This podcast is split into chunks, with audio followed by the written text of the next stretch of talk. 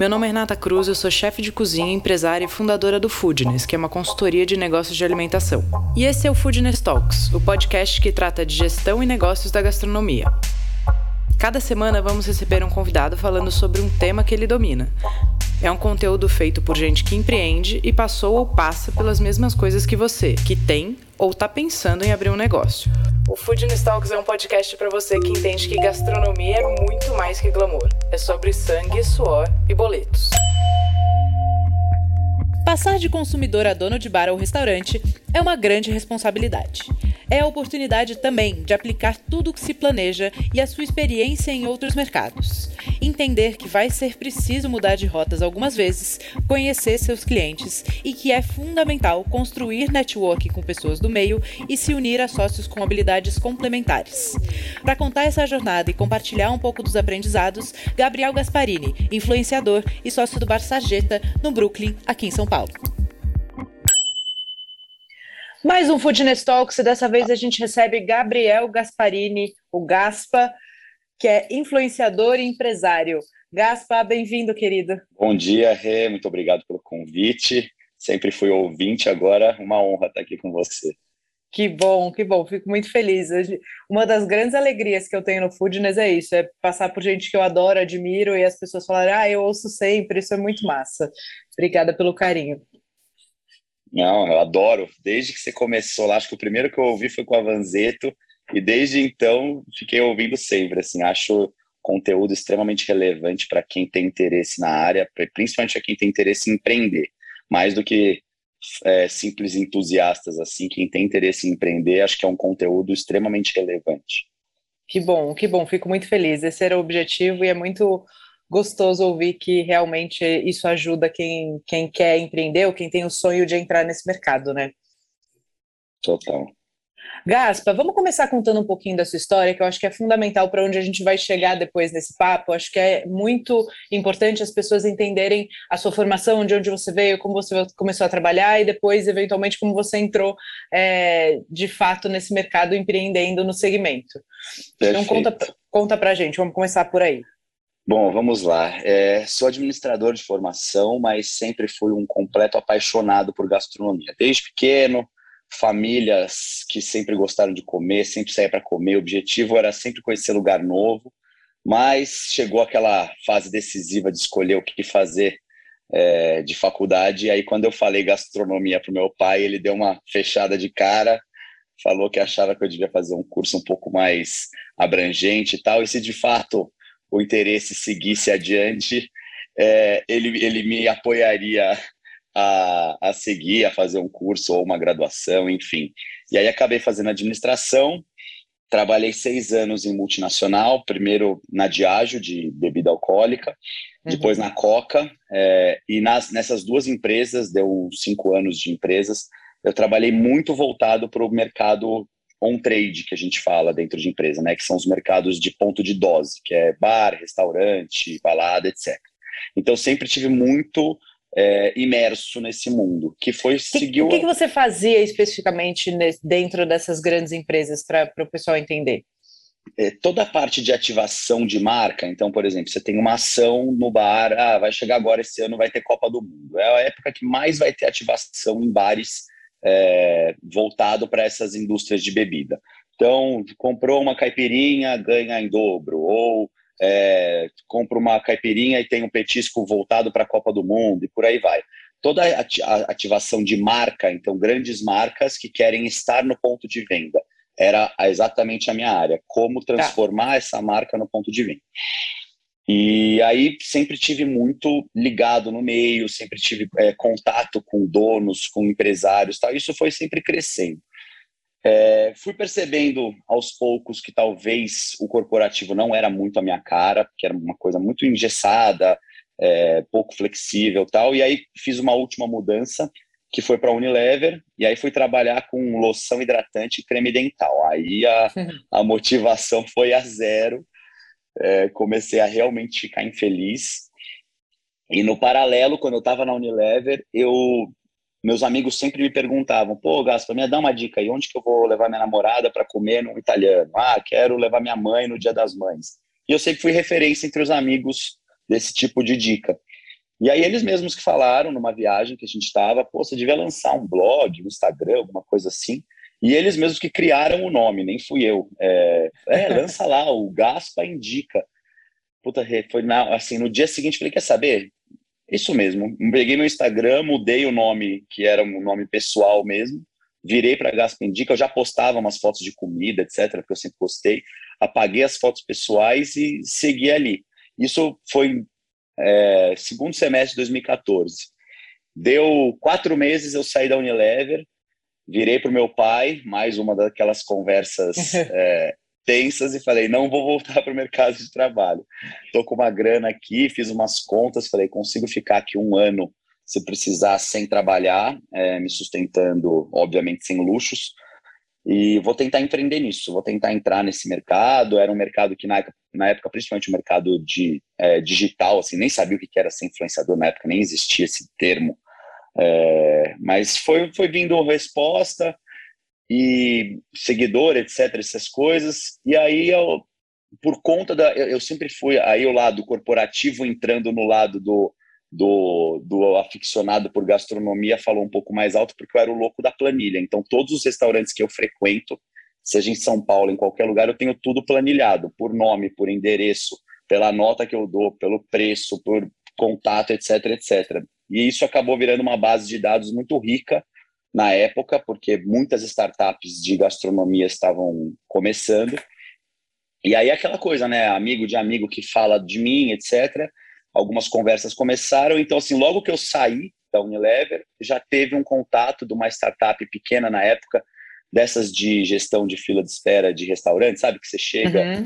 dá seu telefone, etc. E aí eles te, vão te posicionando na fila. E aí eu fiz um trabalhinho comercial para eles de trazer cliente. E aí esse mercado foi se falando. Então, assim, desde então eu fiz muitos trabalhos é, de consultoria mesmo para startups do, do meio de gastronomia. E tá. foi indo, foi indo, até que o, o perfil foi crescendo, é, ganhou relevância, comecei a fazer alguns trabalhos com marca, e aí chegou o ano de 2019, que aí eu fui selecionado para participar do Aprendiz, que eram só influenciadores na época. E aí foi o grande ano, assim, que realmente deu uma, uma super virada, porque eu fui pro programa, ganhei o programa. E aí, quando saí do programa, eu já não saí mais o Gaspa só que postava comida. Aí era o Gaspa, figura do meio de empreendedorismo, negócios, etc. E aí mais marcas se interessaram por se por se relacionar comigo, enfim. E aí foi, foi... Aí acho que já tem uma coisa muito legal da gente falar, né? Que você falou que você trouxe é, ativos adquiridos no mundo corporativo, como planilhar as coisas. Então, você criou uma base de dados, que é importantíssimo. Então, você entendeu aquilo desde o começo como um trabalho, de fato, né? Não era tipo oba-oba e vou lá, não, vou tirar informação disso, vou transformar isso num negócio. Exatamente. E é engraçado que no começo eu fazia porque eu gostava de ter tudo fácil para quando as pessoas me perguntassem: ah, Gaspa, para onde eu, eu vou é, em, no Rio de Janeiro para comer um japonês? Eu ia lá, fazer meus filtros e conseguia já passar a dica assertiva para eles. Eu sempre fui muito feliz de ver as pessoas comendo bem e gastando bem seus dinheiros, entendeu? Eu sempre ficava Sim. puto quando alguém me falava que tinha comido mal em algum lugar, enfim.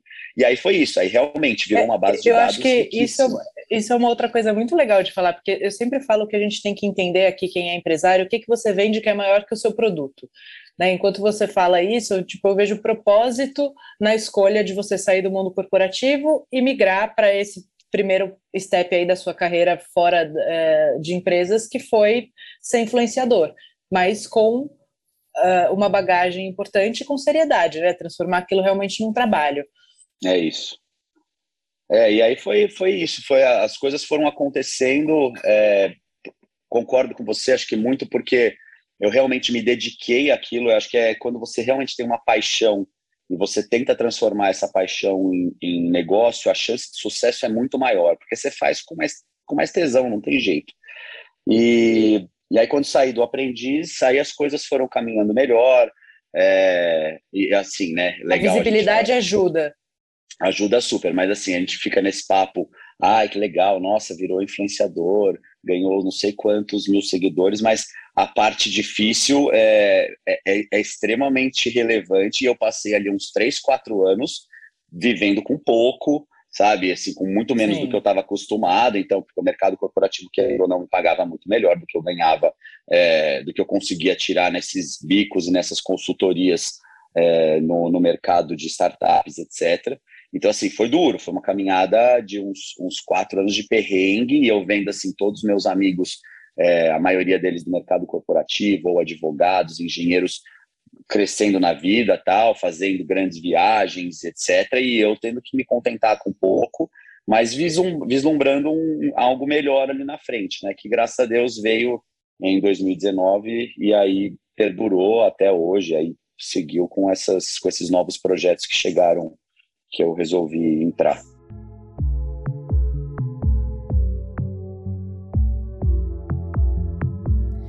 E você que não perde um episódio do nosso podcast, precisa conhecer o Foodness Core.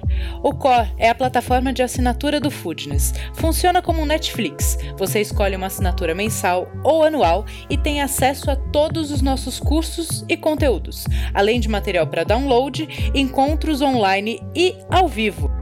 O Foodness Core é a comunidade de troca, suporte e estudos para os empresários, gestores e donos de negócio do ramo de alimentação. Eu espero você no Core. Ah, e você que é ouvinte do nosso podcast, sempre tem benefício. Na hora de fazer seu cadastro, é só usar o cupom PODCAST para garantir um benefício especial.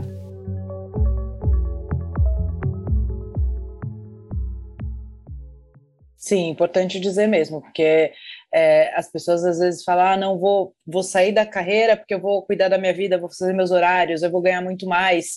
E ah, tomara que seja isso em algum momento, mas os primeiros anos sempre são anos de muito investimento, de muita resiliência, né, de muita é dedicação. É, né, é exatamente isso, porque é, é muito fácil você pensar que vai conseguir viver bem com aquilo que você gosta de fazer, mas você tem que ter, e a palavra é exatamente essa que você usou, a resiliência, porque você vai tomar muita pancada, você vai ver muita gente é, se dando bem e você não, e tem que seguir. Assim, se você realmente acredita no, na sua decisão, se você tem um propósito, se você tem um objetivo forte, acho que vale a pena você investir, mas tem que ter essa resiliência, sim. Perfeito. E aí, quando foi que você decidiu que estava no tempo ou, ou, encontrou uma boa oportunidade de, de fato empreender no mercado de alimentos e bebidas? Olha, é, todo mundo sempre me perguntava, né? Pô, Gaspi, aí, quando que você vai ter o seu? E eu, no começo, assim, eu, eu, como eu comecei a entender o que, que era é, o setor de gastronomia, porque uma coisa é você ir lá comer bonitinho, chama o garçom, você chega o seu prato, você gosta, você é, se você não gosta, você reclama, você pede sua conta, vai embora e está feliz. Outra coisa é você entender a dinâmica de um restaurante é, ou de um bar, enfim, e aí você vê que é tudo é, é, trabalha com margens apertadas, é tudo em função de pessoas e a mão de obra que a gente tem no Brasil é complicada, é, é turnover altíssimo, etc, etc. Então, eu você comecei tinha essa consciência?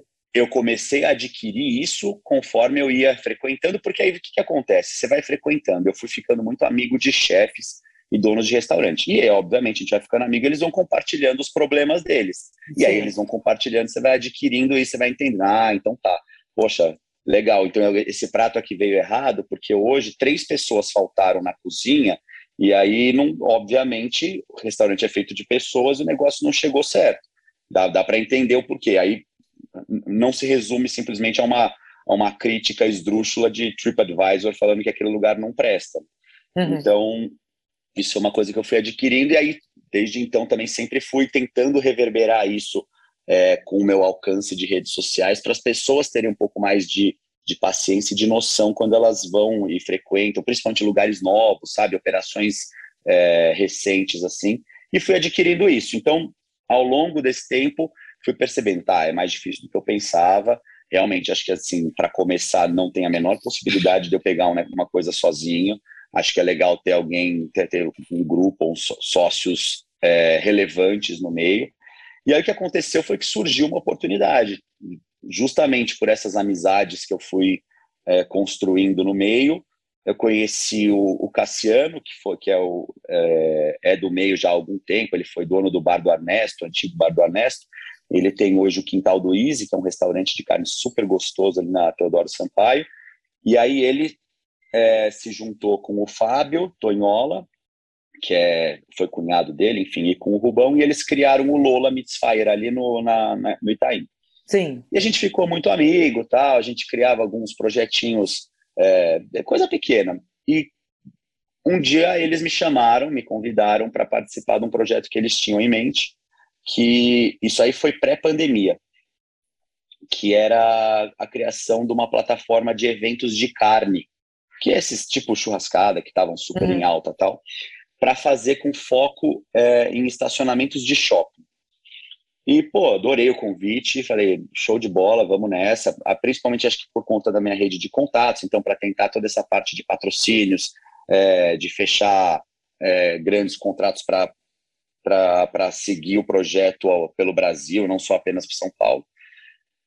E aí veio pandemia. E aí, imagina, setor de eventos, a última coisa que iria voltar, com certeza. Sim. Só que nesse meio tempo, a gente já tinha adquirido um imóvel, é, alugado um imóvel no Brooklyn, que era um imóvel grande, que ia ser a cozinha de produção dos acompanhamentos desses eventos. Então, as carnes são todas feitas lá, mas, pô, a, a canjica, o arroz birubiru, etc., tudo sai, tudo sairia dessa cozinha de produção que dispararia. Então, foi uma bela de uma cozinha, um espaço enorme. E quando a gente viu, a gente já tava, já tinha assinado o contrato com aquele imóvel, e aí é, o Rubão e o Fábio foram lá ver umas metragens de imóvel e viram que ele tinha uma bela de uma calçada que seria possível explorar e transformar aquilo num bar. E foi é. assim que surgiu, que foi assim que surgiu o Sarjeta. Então, foi de um convite é, que eles me fizeram para entrar com eles nessa sociedade, que a princípio não seria um bar, seria uma plataforma de eventos, e que por conta dessas questões de pandemia acabou virando o Sarjeta. Tá, perfeito. Gaspa, eu queria saber, assim, porque de, uma coisa de fato é a gente pensar em empreender, por mais que você tenha construído o networking, conversado com as pessoas, a gente ouvir as referências e ouvir as dificuldades é diferente de vivenciá-las na prática, né? Eu acho que elas trazem muita. Uh, talvez muita proteção, porque você já vai entendendo que realmente não é tão, tão simples e tão mágico quanto parece mas a hora que você começa a vivenciar isso é, é, completamente diferente, né? Você tem que resolver aquele problema, é diferente de você ouvir falar daquele problema. Então, queria que você dissesse assim, quais foram os seus principais aprendizados ou quais são os pontos que você hoje entende que e recomenda, né, que são fundamentais e que a gente não pode deixar passar de jeito nenhum. Olha, eu acho que assim, é... primeiro que eu sou muito fã e posso falar isso de boca cheia dos meus sócios, porque realmente eles conseguiram Primeiro com o Lola, na época que o Lola surgiu é, véspera de pandemia, digamos assim, em poucos meses eles conseguiram ter caixa para sobreviver a uma pandemia que foi devastadora no nosso setor. A gente sabe quantos lugares fecharam. Então, acho que essa parte de gestão hoje ela é muito mais importante do que qualquer talento que você possa ter à frente do fogão, principalmente para sobreviver, sabe? Então, é, quando eu cheguei, puta, para mim, nossa, realizando meu sonho de ter ser, ser sócio de um bar, vou agora tudo que eu quero comer eu vou colocar nesse bar e vai ser incrível. Cara, tudo passa por uma ficha técnica que você sempre fala muito bastante no seu, no seu podcast. Tudo passa por um controle na unha de CMV. É, e principalmente agora, com esse, com esse cenário inflacionário que a gente está vivendo, quem não conseguir se adaptar é, a, a esse controle na unha de, de, de, tudo que serve, de tudo que com, compra, de tudo que vende, vai ser muito difícil de, de sobreviver. Então, acho que essa parte foi a parte que eu mais consegui aprender com eles, porque é, a minha ideia era, nossa, não vou, vamos aqui servir, vamos comprar os melhores bolinhos. O bo... E pior é que o Sarjeta surgiu de uma ideia dessa, assim, é, de servir é, os, os petiscos que a gente considerava os highlights de São Paulo em um só bar. Só que quando é. você vai ver isso na prática, pô, legal, eu quero comprar o bolinho de milho com gorgonzola do Moela. Para servir aqui. Ele vai te vender num preço que, para você botar sua margem e para você chegar isso no consumidor, ou você vai extorquir o consumidor, ou você não vai, não vai ter um resultado saudável para sua empresa. E aí você tem que fazer tudo. Então, pô, como utilizar melhor ingredientes menos nobres e transformar eles em, em pratos incríveis, porque você vai conseguir ter uma rentabilidade melhor, é, eu acho que essa parte de gestão é a, a parte que eu mais aprendi, aprendi, e sigo aprendendo com eles. Agora, por exemplo, a gente está numa fase de troca de cardápio é, lá no Sarjeta. E muitas coisas a gente tem que considerar não só o que é interessante para o consumidor, mas se vai ter rentabilidade e se vai ser sustentável ao longo dessa crise que a gente está vivendo, porque não tem como a gente repassar tudo para o consumidor. Não vai, é, o, o consumidor não vai conseguir absorver isso. Então, são soluções criativas que a gente tem que ter para conseguir gerir o negócio na unha e sobreviver. Né? Sim, acho que isso que você falou é super importante. Acho que muita gente, quando entra nesse mercado, tem esse ímpeto de colocar tudo aquilo que gosta, né, tudo aquilo que eu consumo, eu quero botar no cardápio do meu negócio.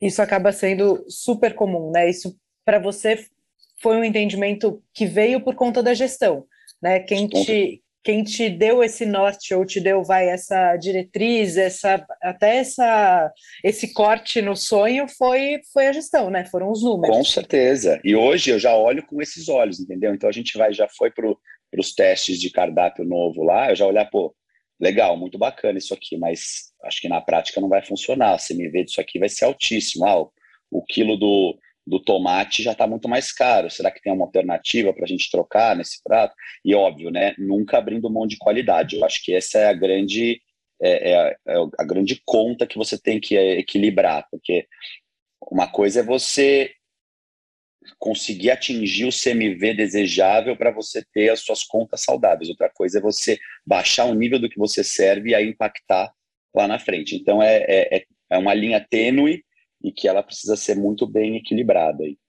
Sim. Vou, quero entrar em dois assuntos aqui que, que acho que são interessantes do que você falou. Você falou de dos sócios, né? De encontrar pessoas que são complementares e que têm as experiências que você não tem. É, nesses termos, o que você recomenda e qual for, foram os seus maiores aprendizados também? Porque uma relação societária, ela não necessariamente é uma relação de amizade, não necessariamente ela é uma relação ah, a gente se dá bem, a gente sai no final de semana junto. Não, existem regras, né? E essas regras precisam ser seguidas. Como é que você entende isso? O que você aprendeu com isso nesse, nesse processo? Foram, foi outra outra linha de aprendizados muito grandes. É, e é exatamente o que você falou, assim, legal, pode ser amigo, pode ser o que for, mas tem que ter regras, é, por mais chatas que elas podem, pare, possam parecer de início, elas são fundamentais para o bom andamento do negócio. Então, assim, vou dar um exemplo.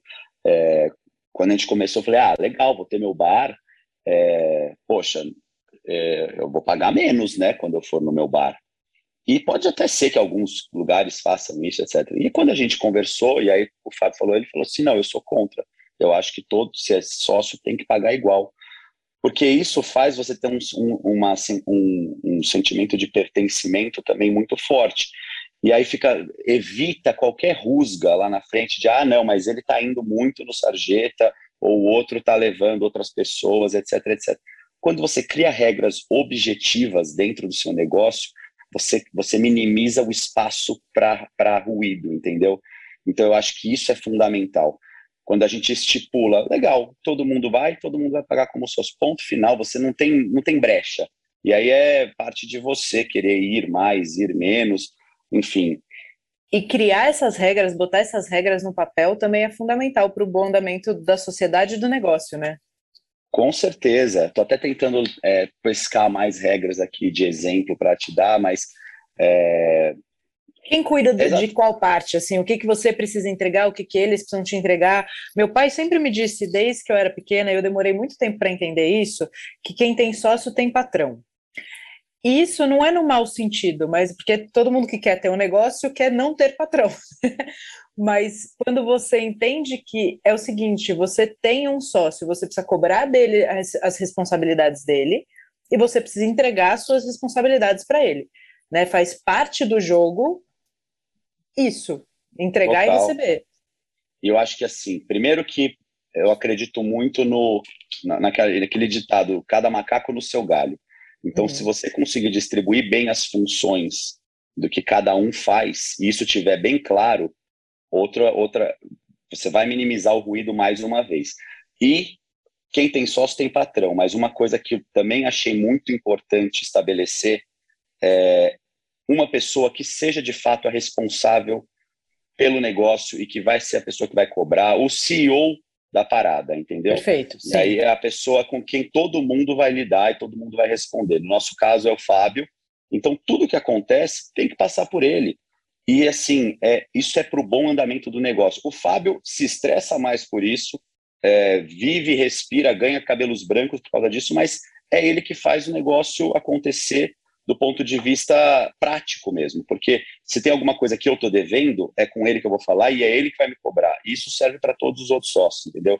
Eu acho que isso é fundamental. Não adianta querer estabelecer uma hierarquia horizontal é, em que cada um tenha dedos para cobrar o outro, sabe? Então, acho que é, isso também foi uma coisa muito que mudou o meu pensamento no, desde o início que a gente entrou, eu, que eu comecei essa sociedade até, até hoje. Precisa ter alguém que conduz o barco, né? Eu concordo 100%. Precisa, fundamental.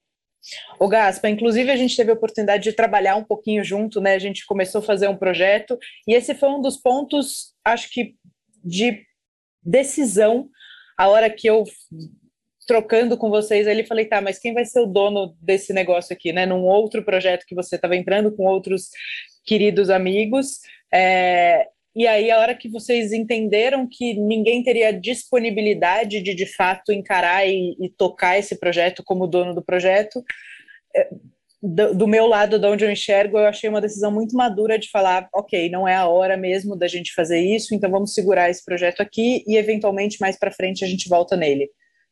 Total, Esse é, é, e é importante a gente falar disso, porque senão as pessoas ficam pensando que tudo nesse mundo é, dá certo. E dá certo e funciona, né? Para uma coisa dar certo, pode ter certeza que três, quatro, cinco deram errado. E dar hum. errado no, no mundo do, do, do, do, empreendedorismo, nessa vida autônoma, você tem que estar acostumado com isso, porque para você dar um tiro certo, você vai dar alguns tiros errados. E faz Sim. parte. No caso do Bowl, que a gente estava criando juntos, é, foi muito isso. A gente percebeu que a gente tinha um conceito legal, que a gente tinha um modelo bacana, que tinha toda a chance de dar certo, só que se não tivesse um dono, um cara que tivesse a, assumisse o protagonismo, um cara que ficasse à frente do negócio e fizesse o negócio andar, não ia dar certo. Foi essa encruzilhada que a gente chegou e viu. Alguém está disposto a ser essa pessoa? Não. Então acho que é melhor a gente interromper por aqui e quem sabe lá na frente a gente não volta. Enfim, Sim, é, eu como consultora vou te falar que eu fico feliz com essas decisões, porque a gente trabalhou um pouquinho junto, você viu, eu, eu falo o que eu acho mesmo, eu não poupo, porque faz parte do, do meu trabalho, né, de falar, gente, ó, aqui temos um problema, dedinho na ferida, vamos olhar para isso. E aí eu fico feliz quando eu vejo também decisões maduras como essa, de falar, bom, apesar da gente querer, apesar da gente achar que a ideia é boa, apesar de um monte de coisas, sim, é isso. Não, a gente não está pronto nesse momento para seguir nesse formato, com esse quadro societário. É, não, ninguém aqui vai ter tempo de tocar, de tocar esse projeto, então, ao invés de botar um negócio na rua que vai começar a custar e ninguém ali tem tempo suficiente para cuidar daquilo, todo mundo travou falou: não, então talvez não seja o momento, vamos fazer outra coisa com esse ponto, vamos passar esse ponto para frente. Até que deu certo de acabar passando o ponto para um outro cliente do Foodness, então foi ótimo, né? As coisas se encaixaram. Ah, foi excelente. foi as constelações também, né? Essas coisas não, que, que puta, isso foi fantástico. Na hora certa. É aquela coisa, assim, e eu vou te falar, assim, até abrir o coração. É, era uma coisa que todo dia eu acordava falando, ai meu Deus, o que, que vai ser disso? Porque eu já, eu já, quando começou, eu já percebi que muita gente tem vislumbra, não, imagina, a gente vai pegar um baita de um gerente, um cara fantástico que vai tocar o negócio e vai ser. Gente, isso não existe. Assim, Sim. ou você tenha, principalmente no começo, depois, um negócio maduro, ah, o negócio cresceu, você já tem um cara, um braço direito que tem uma participação lá que também é do interesse dele fazer o negócio rodar. é outra história, mas no começo, se você não estiver perto, não vai andar. E eu acordava todo dia angustiado, angustiado, falava, cara, eu acho que isso não está certo. E aí você fica alimentando um, um meio que um, uma situação que se você não interromper, se você não cortar aquele cordão naquela hora, isso vai virar uma bola de neve tão grande e depois você vai perder não só dinheiro, como você vai perder tempo, estresse. É, então acho que foi a decisão acertada mesmo. E eventualmente e... até a relação com as outras pessoas que são amigos, né? Mas aquela Exatamente. Coisa quando, quando começa a enroscar, é melhor botar os pingos nos is mesmo e resolver. Por mais que não seja o ideal, eu tenho certeza que não é o que vocês queriam, né? No, na, na vontade de vocês era de ter o negócio rodando. Mas o, o, entendimento de que não é o timing certo também acho que é de uma maturidade importantíssima quando a gente fala de, de empreender, né? Às vezes é não é do aí. jeito que a gente quer, é do jeito que dá e tá tudo não, certo. no fim acabamos investindo uma grana ali, mas também teve uma cliente sua que precisou, conseguimos recuperar a boa parte do investimento, está tudo certo, seguimos amigos, maravilhoso e vamos que vamos. Pois é, exatamente. Gaspa, agora que a gente falou de relação societária, queria ir para o outro lado. Assim, você passou muitos anos sendo cliente, né? Então você era o público. É, conhecer o outro lado da mesa com muita profundidade te ajuda, né? Ter visão de consumidor te ajuda na hora de pensar os caminhos para o seu negócio? Com certeza, Rê. É, primeiro porque assim, quanto mais você é, quanto mais você visita, quanto mais você ganha de bagagem nesse mercado, que é um mercado que muda muito rápido, é um mercado que tem é, ele recebe tendências de todos os lados, obviamente mais fortes de uns lugares que já são referências mesmo, como Nova York, Paris, enfim. Mas você tá do outro lado, você conseguir antecipar algo que você já imagina que pode acontecer, que pode dar certo, você consegue botar na prática isso de uma maneira mais assertiva, né? É, e assim, outras coisas que realmente fazem muita diferença, você entender o, o, principalmente falando da parte de formação de cardápio, de pratos, aquilo que é conceitual e aquilo que é comercial, e você tentar juntar essas duas coisas, porque não adianta Sim. nada você ter um prato que seja lindo, maravilhoso, ah, mas ele está lotado de coentro, foie gras, sabe que eu só estou dando exemplos de coisas que a, a, no público que a gente atende em São Paulo, muitas pessoas rejeitam. Então, é você juntar o conceito com juntar o lado comercial da história. A hora que você consegue botar essas duas coisas e montar um cardápio bem equilibrado nisso, puta, você voa. Por isso que a gente vê tantos cases de sucesso de lugares que não fazem a, a, a, alta gastronomia brilhante e estão super bem, porque conseguem atingir o público que a gente que a gente atende em São Paulo. Acho que esse foi outro grande aprendizado que eu tive ao longo desse tempo, é, é entender o público e saber onde você quer chegar com aquele lugar que você está abrindo, sabe? Tem lugares que vão abrir vislumbrando uma estrela Michelin, duas estrelas Michelin, quero estar no 50 Best todo ano, etc, etc. Tem lugares, no nosso caso, a gente quer ser uma referência de hospitalidade, mas a gente quer ganhar dinheiro com isso. Então não adianta querer colocar é, um prato extremamente incrível que vai nos dar uma rentabilidade mínima ou que às vezes até vai dar prejuízo. Já sei de vários casos de pratos que às vezes tem chefes que até preferem não vender, mas tem que estar no cardápio porque ele vislumbra uma estrela, duas estrelas e por aí vai. Sim. E em relação a também expectativa de ticket médio, o que que você trouxe de aprendizado como consumidor que você aplica nos, nos seus negócios? Você quer dizer o que em relação ao ticket médio? A, quanto o cara está disposto a gastar ali, ou quanto tem que ser o ticket ideal para que você tenha volume Perfeito. necessário de pessoas, né, giro Isso. necessário para sua operação se manter, porque também às vezes Perfeito. a gente fala, ah, eu vou cobrar mais, mas aí menos pessoas vão frequentar. Como é que é isso? Você, você tem que tentar sempre achar um, você tem que sempre tentar achar o que a gente chama de preço ótimo, né? Que assim é você chegar no maior número de pessoas frequentando com um ticket que te gere uma rentabilidade no cume da montanha ali, né? Quando a gente vê isso em, em gráfico é, muitas coisas de ticket médio também estão relacionadas à sua formação de cardápio. Por exemplo, vou dar até um. É, você pensa em algum prato que vai ser extremamente carregado de é, manteiga, é, batata, e esse prato fica pesado um, a um aperitivo. E a pessoa vai comer um desse, e aí você sabe que a saciedade dela vai chegar lá em cima e ela não vai ter espaço para comer o segundo, para comer o terceiro. Então você tem pratos e aperitivos que na prática podem derrubar o seu ticket médio. Porque você reduz o consumo dessa pessoa. Então, é sempre achar tamanho de porção, é sempre achar é, característica de produto que permita uma saciedade é, regular, digamos assim, e que a pessoa consiga atingir o ticket que você estipula. Você tem que sempre ter esse ticket pré-definido antes do seu, do seu negócio ir para a rua. Quanto que você precisa faturar para o negócio funcionar? A gente tem um, limite, um mínimo ali de X mil reais que a gente precisa faturar para o negócio sobreviver. Quanto que a gente precisa vender? É, quantas pessoas que precisam estar aqui para faturar isso daí? E aí você vai chegando nesse número. Certo. E aí, essa percepção de saciedade, etc., veio muito também das, do, do, seu histórico de consumo, né? Você, percebia assim, ah, eu fui nesse lugar, pedi uma entrada, e eu imagino que você goste de ir para provar várias coisas. Então, isso Toda também um... sempre te chamou a atenção, né? É, toda vez que eu visito o lugar, é sempre. Eu, eu gosto de tentar zerar o cardápio, praticamente, sabe? Eu chego, pergunto o que, que o cara mais é, recomenda ali e vou tentando comer. E aí tem lugares que você sai mais estufado, tem lugares que você sai menos. É, é você tenta levar isso para o seu negócio de uma maneira é, que você consiga oferecer esse equilíbrio de saciedade para conseguir gerar um ticket que é o que você precisa no, na saúde do seu negócio. Sim. E tamanho de cardápio, Gaspar, o que você vê como tendência e o que você vê ideal para aplicar no, no seu negócio?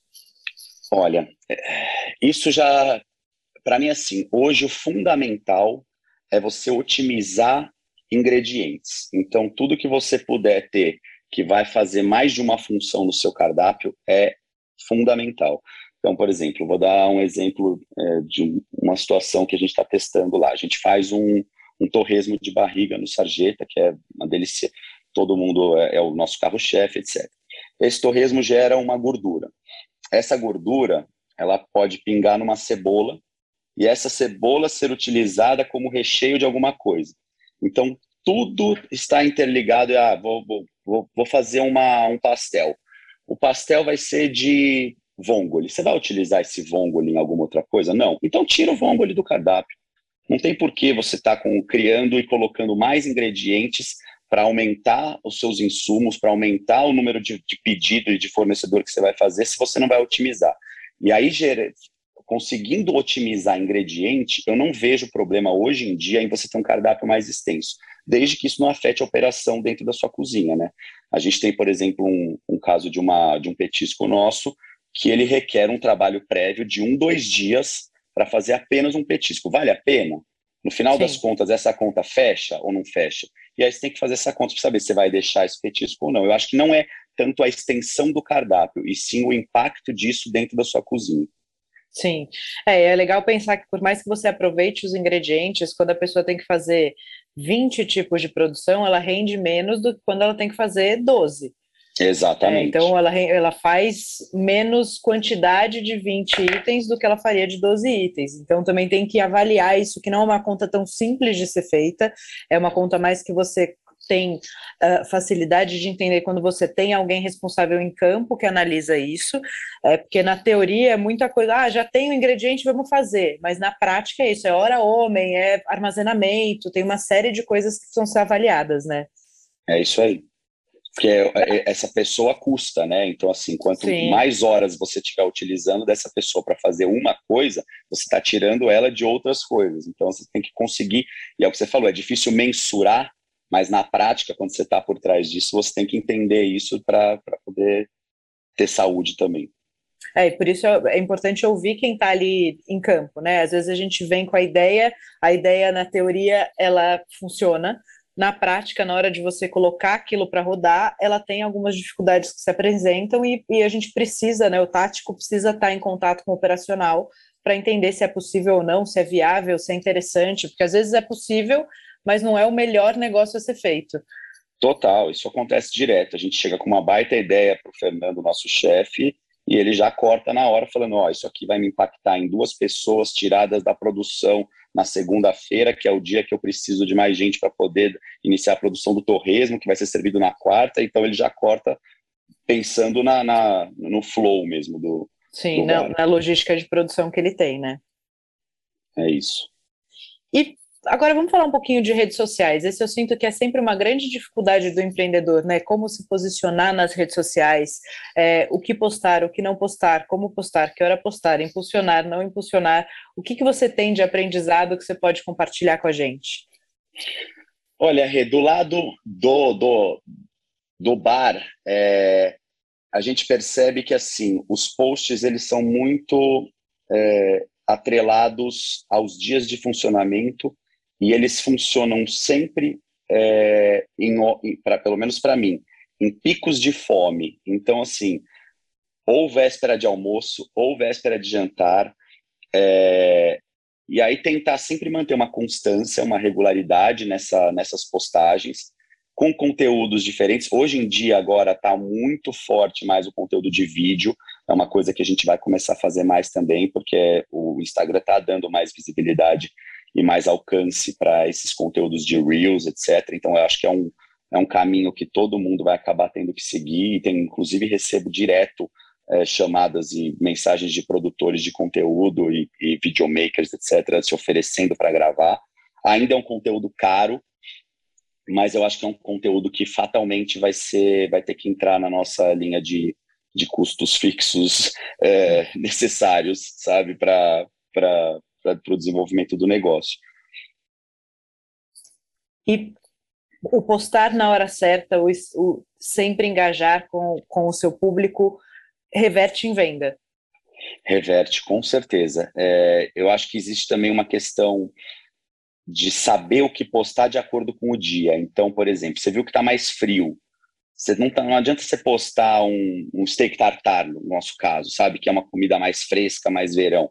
Você tem que ser mais assertivo nisso. Ah, também ah, no caso das promoções, às vezes a gente faz. Agora a gente está, por exemplo, com a estava é, com a quarta em dobro da quarta junina. Sempre comunicar isso um dia antes, porque a pessoa ela tem que se programar para ir no seu bar. É muito difícil aquela ida, é, principalmente a gente que está numa região que não tem muita coisa, Diferente de se você vai para Pinheiros, Jardins e Itaim, que às vezes as pessoas vão para o bairro sem saber o destino que elas vão ficar e decidem lá, a gente é, ela, é, o, o Sarjeta é destino programado, digamos assim, a não ser para quem é do bairro mesmo, mas para quem é de fora do bairro, ele é um destino programado. Então você tem que postar coisas que sejam interessantes e com alguma antecedência para que essa pessoa se programe para chegar lá é, um dia depois, enfim. Perfeito. E a relação com influenciadores, né? Ter pessoas que validam o seu negócio é importante? Traz retorno? Olha, eu seria louco de é. falar que não traz retorno, né? Porque graças a Deus eu sempre recebo bons feedbacks. Mas eu acho que é, virou uma relação muito, muito é, canibalizada, assim, sabe? Porque as pessoas, hoje você recebe mensagens de todos os lados de pessoas que se dizem influenciadoras pedindo um prato de comida para postar alguma coisa. Então você tem que saber quem que você vai chamar. É, tem muitas assessorias de imprensa sérias que trabalham com bons influenciadores e que sabem ajudar você na hora certa de escolher quem são essas pessoas que vai levar para você conseguir também mensurar o retorno delas. Eu acho que é importante você ter também é, uma equipe dentro do seu bar, que se ela for uma equipe que você consiga manter ela ao longo dos tempos, que ela perceba que aquela, pô, chegou uma pessoa que não costuma frequentar. Por onde você veio? Perguntar para onde ela, por onde ela veio, para você conseguir mensurar, porque isso é, foi uma coisa que eu, enquanto Gaspo indica, sempre tive muita dificuldade. Provar a minha eficiência para levar Sim. pessoas nos bares. Então, toda vez eu pedia para as pessoas que usavam minhas dicas falar, se elas pudessem falar, oi, então, ó, puta, adorei o bar aqui, vim aqui pela dica do gasto. Só que a maior, a maior parte das pessoas não fala isso. É, mas, sem dúvida, o trabalho de influenciador hoje é fundamental e eu acho que ele é necessário. É só saber quem você vai chamar, é, e aí com a ajuda de profissionais como assessores de imprensa que é, tem essa relação mais próxima no dia a dia com, com bons influenciadores, pode ajudar. E também tem a coisa de você entender os micro-influenciadores que não são necessariamente pessoas pagas, que não são pessoas que vêm de assessoria de imprensa, mas que são aquelas pessoas que o seu público-alvo, sabe? Elas são a representatividade do seu cliente ideal. E como você pode se relacionar com esse cara? Né? Você pode mandar um presente para ele, você pode mandar alguma coisa para ele provar, você pode mandar um voucher, você pode convidar. Você... Tem muitas formas, né? Tem muitos formadores de opinião que não trabalham com isso, mas Total. são pessoas que, que podem ser bons é, captadores de clientes para o seu negócio. Total. E assim, aí falando por mim, eu não acredito em influenciadores de gastronomia que cobram para falar de lugares. Então, esses eu já não, eu já não chamaria. É, eu nunca fiz isso, eu não tenho. É, porque eu, eu acho que o core do seu negócio, principalmente se a pessoa fala de gastronomia porque ela gosta, porque ela acredita, ela tem que indicar o lugar que ela acha bom, independente do lugar tá pagando ou não tá pagando ela. Uhum. É, mas os micros, sim, eu acho que também hoje em dia, quanto menor, é engraçado isso, né? Mas o, o Instagram consegue dar mais alcance para essas pessoas. Então, você conseguir mapear esses micro-influenciadores e manter um relacionamento com eles. E aí a assessoria de imprensa ajuda muito nisso também. Eu acho que, é, de novo, cada macaco no seu galho. Não adianta você querer abraçar tudo e você mapear os melhores influenciadores, você mandar fazer um press kit legal e você pegar os endereços de cada um desses influenciadores. Não. Chame alguém especializado nisso, contrate essa pessoa, contrate essa agência e deixe eles fazerem isso por, por você, mas que esse mercado é importante para o andamento do negócio, sem dúvida. Seja uma assessoria de imprensa, seja uma assessoria de PR, alguém você tem que ter para te auxiliar nisso. E pensando do outro lado, né, se você a, cria um ambiente atrativo fotograficamente, né, esteticamente, ele é interessante, ele é bonito, o prato é legal, é, você estimula o cara a postar e marcar a casa, etc., você vai fazendo com que os seus clientes sejam multiplicadores do seu negócio. Total. O, eu falo isso que é, foi realmente foi exatamente o que aconteceu. O Fábio, meu sócio lá no Sarjeta, quando eles foram abrir o Lola, o Fábio tinha visto uma referência, acho que, não sei se foi na Holanda, enfim, foi de um balanço que ele gostou do balanço, que tinha uma parede no fundo com um luminoso, e ele, ele trouxe isso para o Lola e colocou o balanço com uma Sim. parede folhada atrás, um luminoso escrito Burn, Baby Burn, acho que é isso. Sim. E aquilo por si só é um ponto instagramável que todo mundo que senta lá tira uma foto, posta, marca, marca ou tagueia a, a localização ou marca o lugar e o negócio vai isso vai se reverberando organicamente, né? Então, exatamente o que você falou, hoje em dia é fundamental você ter esses spots. É, eu já vi até matérias de arquitetos em Nova York que são especializados em arquitetura instagramável de restaurantes. É, é um mercado que deu certo, né? Não tem mais o que falar, é um mercado que funciona. Sim. E hoje você ainda usa muito o seu trabalho em relação, como influenciador, né, de buscar lugares, indicar lugares como referência, ou também como aprendizados para você trazer para o seu bar, certo?